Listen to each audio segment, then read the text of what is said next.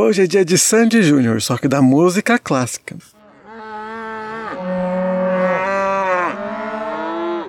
Hey, eu sou o Lucas Bezerra, Bé. E esse é o Pensando na Morte do Bezerra. E hoje nós embarcamos em mais um episódio do Clube de Leituras, dando continuidade ao segundo livro da série The 39 Clubs, Uma Nota Errada, do Gordon Corman. É, ele chegou a escrever quatro livros da saga como um todo e dois na série das pistas, né? É, eu não li tanto, né, o autor, então eu não vou falar tanto assim da obra dele, como eu fiz com o Rick na semana retrasada. Aliás, eu só conheço o Gordon Corman das 39 pistas. Mas é bem interessante notar que quando uma saga foi escrita por mais de um autor, que existe diferença, né, no estilo de um livro para o outro, né? O Rick, por exemplo, que escreveu o último livro, tem o hábito de marcar os capítulos por ponto de vista. Quando muda o ponto de vista, muda o capítulo. Nunca tem um capítulo com mais um ponto de vista. Mesmo quando ele muda entre os dois irmãos que estão sempre juntos, é... essa mudança gera uma mudança de capítulo também. Tanto é que no primeiro livro tem capítulos curtinhos, né, que são focados em outros membros da família Kale.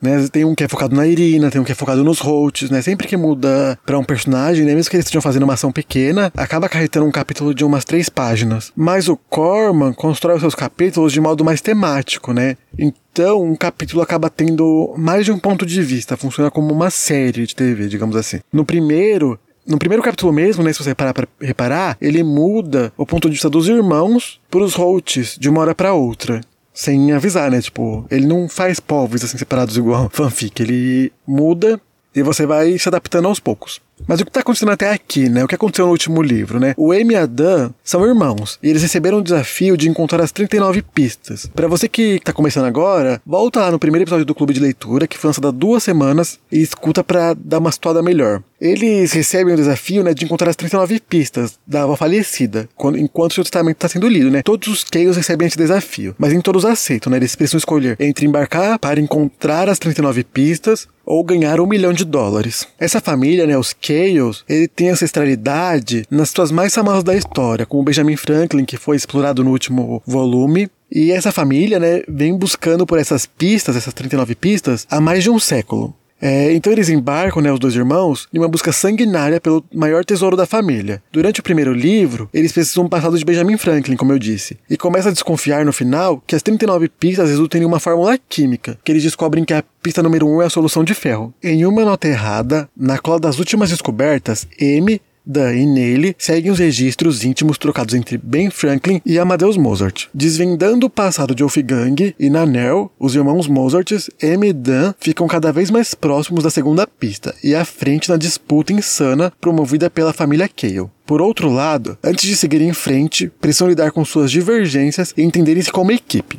Antes de voltar para a história, né, eu resolvi fazer um apanhado histórico, né, justamente porque esse livro tem uma riqueza muito grande, né, de personagens históricos. Então, ao contrário do que eu fiz com Benjamin Franklin na semana retrasada, eu resolvi trazer um pouco sobre Mozart e a irmã dele para falar aqui no no podcast. Os irmãos Mozart, eles tinham as mesmas aptidões, mas os destinos deles foram bem diferentes. Todo mundo conhece Mozart, né? Desde criança, pelo menos a sua obra. Brilha, Brilha Estrelinha é uma composição do Wolfgang. E o Fígaro, que tanto ouvimos o pica-pau cantando, também.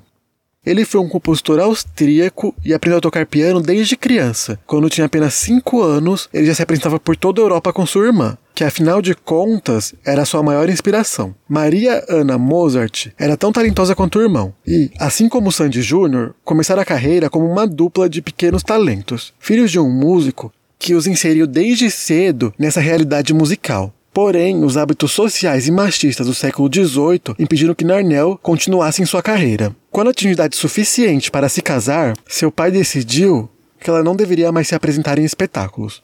O que foi muito injusto, né? Existem especialistas que dizem que ela era a mais talentosa dos irmãos. E, como eu disse, né, ela era a maior inspiração para o Wolfgang. O que não é tão estranho, considerando que ela era a irmã mais velha. O pai chegou a descrevê-la em uma carta, escrita em 1764. Minha filhinha interpreta as obras mais difíceis que existem com uma incrível precisão e excelência, embora ela tenha apenas 12 anos. É uma das artistas mais habilidosas da Europa. Um pouquinho antes, voltando no tempo, em 1763, uma resenha descreveu deste modo: Imagine uma garota de 11 anos tocando as mais difíceis sonatas e concertos dos grandes compositores no cravo e no piano, com precisão incrível, leveza e gosto impecável. Era uma fonte de admiração para muitos. Aliás, nas turnê que os irmãos saíram juntos, ela era a atração principal. Porém, as normas sociais da época a obrigaram a parar, né? Como eu disse, quando ela atingiu 18 anos. Mesmo que o pai esteja orgulhoso da filha em alguns registros, ele não acreditava que a música era lugar para mulheres feitas.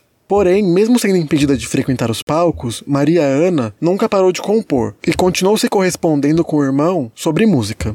Muitas mulheres né, na história ficaram nas sombras, né? Mesmo sendo talentosas, elas foram esquecidas ou apagadas simplesmente por serem mulheres. E não foi tão diferente com Maria Ana, que não passa de uma nota de rodapé na história de Mozart. As informações sobre ela são super difíceis de encontrar.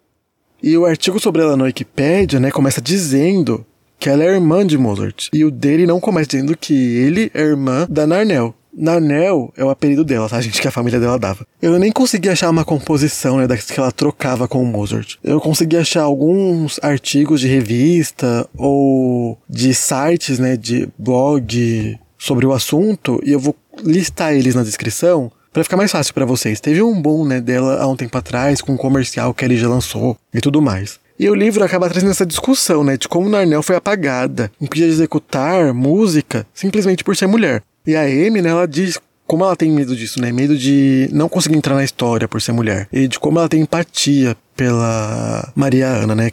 Fica pensando que o Dan pode ter mais sucesso que ela. E não por inveja ou ciúme, mas ela fica pensando, ah, será que simplesmente por ser homem eu nunca vou alcançar o que ele pode? Eu me confundi, né? Era simplesmente por ser homem, se ele vai conseguir alcançar as coisas com mais facilidade que eu. Então eu acho que é um questionamento na mente de muitas pessoas, né? Então Acho que é interessante, né, o livro levantar essa questão para adolescentes, né, principalmente garotas que vão poder estar nesse livro. Principalmente constantemente essas mulheres são apagadas e esquecidas, então é como se elas não tivessem existido. Então, garotas são constantemente bombardeadas com exemplos de homens que obtiveram sucesso e nenhum de mulher. E talvez por isso elas acreditem que não possam ir tão longe. As mulheres da história acabam sendo apagadas e cria a ilusão de que até pouco tempo elas viviam pacatas, obedecendo a homens sem fazer nada aquele famoso, ah, mas naquela época era assim. Só que isso não é bem verdade. Tá, mas e os irmãos Cale? A Amy e o Dan, né, estão seguindo essa pista, né, que eles descobriram no final do Labirinto dos Ossos. A canção aponta para Mozart, é a partitura, né, que é uma composição dele. Então eles vão pesquisar o passado do músico na Áustria.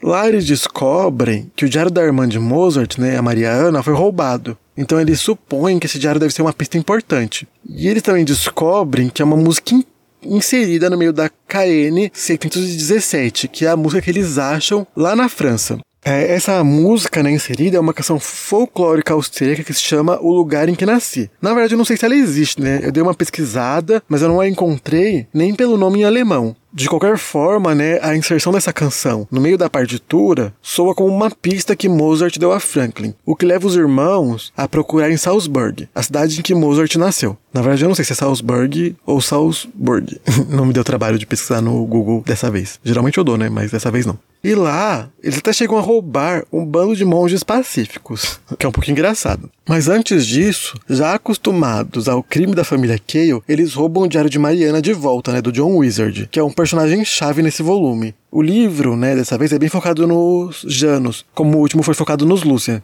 Estão faltando três páginas do diário, né? Quando eles pegam do John Wizard, eles percebem que faltam essas páginas. E mais tarde, eles encontram essas páginas do diário em uma base Janus, lá em Veneza, cidade onde Mozart fez um concerto muito importante. Dando uma pausa para falar sobre os Janus, eles são artistas criativos, né? Mas seus talentos vão além da arte. Sua criatividade os fazem destaque em competições, porque é ela que os guia em guerras e batalhas. Eles acreditam na arte principalmente como uma ferramenta de transformação social e querem o poder das 39 pistas para levar a todo mundo. Até que é um motivo nobre, de certa forma. Eles são representados pelo lobo, que são elegantes, sábios e belos, mas sabem ser assassinos violentos quando precisam. A história do clã é engraçada e lembra um pouco o Brasil. Todos os clãs né, têm início quando Luke Cale é acusado de matar o pai, em um incêndio. Um vício nessa história, aliás, o que lembra um pouco Desventuras em Série. A família se fragmenta né, em acusações e os clãs nascem. Jane Cale, ela via em Luke uma inspiração E quando o irmão foge da ilha da família, ela se sente solitária e sufocada e parte para Londres para desenvolver sua arte. Mas olha aí, como mulher, ela percebe que seria difícil né, ser respeitada na arte, igualzinha a Maria Ana. Então ela começou a fingir que era homem, para conseguir acesso aos locais. Hoje, né, o clã Janus é liderado por Cor Wizard, que é a mãe do nosso queridinho John. Então tem claramente uma vantagem né, aí, pro nosso astro da música pop. Igual aos Cobra, que tem os pais que são líderes do clã Lucian. Até então, né, os Janos dividiam sua liderança em três líderes, porque os artistas, segundo eles, eram muito inconstantes e sempre se ausentavam quando uma ideia criativa aparecia. Mas Cor Wizard deu um golpe e tomou o poder, só para si, usando de muita fake news e propina. Ela acreditava, né, que o clã precisava de um líder forte para as buscas. O livro, né, acaba sendo cheio de analogias e faz críticas bem, vou dizer fortes, mas eu vou mudar para leves, a construções sociais de poder. O Jonah, né, ele fica em dúvida se preserva a história da arte, por exemplo, em algum momento, ou se ele luta por um futuro bem estabelecido para essa arte. Que tem um momento que ele vai precisar escolher um dos dois. E eu acho isso interessante, né, que causa um conflito entre né, a ideia de passado e futuro. O que é mais importante, né? Existe um futuro sem um passado? E o John Wizard, ele é um personagem bem interessante, que ele, pelo que eu me lembro, vai ser melhor explorado em livros futuros. E eu gostaria né, de poder falar dele mais pra frente, porque ele é um dos personagens que eu mais gosto. Ele, a Irene Spax, que infelizmente não aparece tanto nesse livro, né? Ela aparece para levar um golpe dos irmãos. O que é justo, porque ela ia dar um golpe neles antes. Mas como ela é Irene, eu dou uma passada de pano, né? Ela pode tudo. Além disso, né, se você olhar a família Cale, ela é feita majoritariamente por ricos, né? Então os dois irmãos, eles ficam em descrédito na busca, por serem mais pobres. Eles não têm acesso às mesmas ferramentas que os outros, aos mesmos recursos. E eles ficam se sentindo inúteis e sem aptidões o tempo todo. E eu fico, ai, vocês são pobres, vocês têm talento sim, olha aí o tanto de talento que vocês têm. Então, é difícil, né? Você sentir que você pode alcançar seus sonhos, chegar a algum lugar sendo pobre. E é difícil mesmo, talvez sonhar alto seja até uma dica negativa que eu daria de falsa esperança. Não porque eu não acho que as pessoas consigam, mas porque é até cruel você imaginar que a maior parte das pessoas realmente não irão conseguir. Não porque elas não têm aptidão, não porque elas não têm talento, mas porque o acesso é muito dificultado. Eles vêm falando né, que eles são pobres, que eles não têm acesso às coisas que que os outros têm. Eles percebem isso, mas ao mesmo tempo eles não conseguem notar que essa falta de recursos é o que mais dificulta eles. E não é que eles não têm talentos, não é que eles não têm aptidão para conseguir. Felizmente, né, no fim das contas, eles encontram a próxima pista e continuam com a vantagem, agora partindo para Tóquio.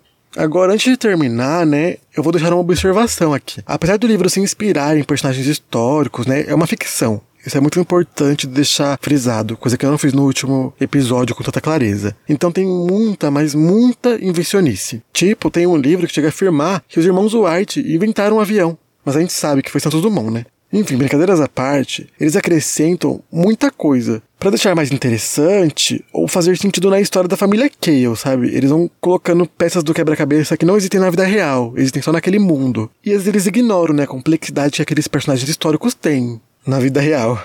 Eles pegam só um, uma parte dele e exploram a parte dali.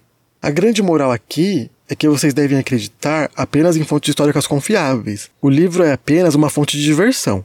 Se você, porventura, se interessar pelos personagens históricos contidos nele, sentir de algum modo conectado, sentir que eles te inspiram, que há uma conexão entre vocês, vocês vão pesquisar, vão descobrir a história real e vão se inspirar numa pessoa de verdade. E não em um personagem fictício baseado em alguém real. E vocês vão fazer isso usando fontes históricas bem confiáveis, tá bom? Porque eu confio em vocês. É sério, não pare nas 39 pistas, porque a riqueza desse livro não tá nele. Tá, né? Óbvio. Mas tá além. Tá na história que ele toca. Tá nas curiosidades que ele traz. Só que só o livro por si só você vai. não vai servir de nada na sua vida. Uma hora você vai esquecer, você tem que. Então você tem que pesquisar além, tem que ir atrás do que tá dizendo ali, se te interessar, né? Não precisa ir atrás de todo o personagem histórico que ali é citado. Mas façam como Amy e Adam, sempre estejam um passo à frente. Bem, meus bezerrinhos, por hoje é isso. Me encontre lá nas redes sociais, tanto Instagram quanto Twitter, arroba Morte do Bezerra. O médio é mortedobezerra.medium.com favoritem, sigam, se inscrevam no podcast para sempre estar atento às novidades. É isso. Beijos e até semana que vem.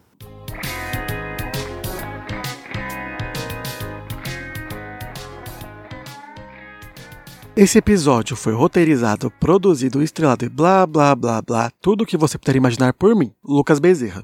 Backwards Culture Song, a música utilizada no final do episódio, é de uso livre e pertence a Papua Beblu.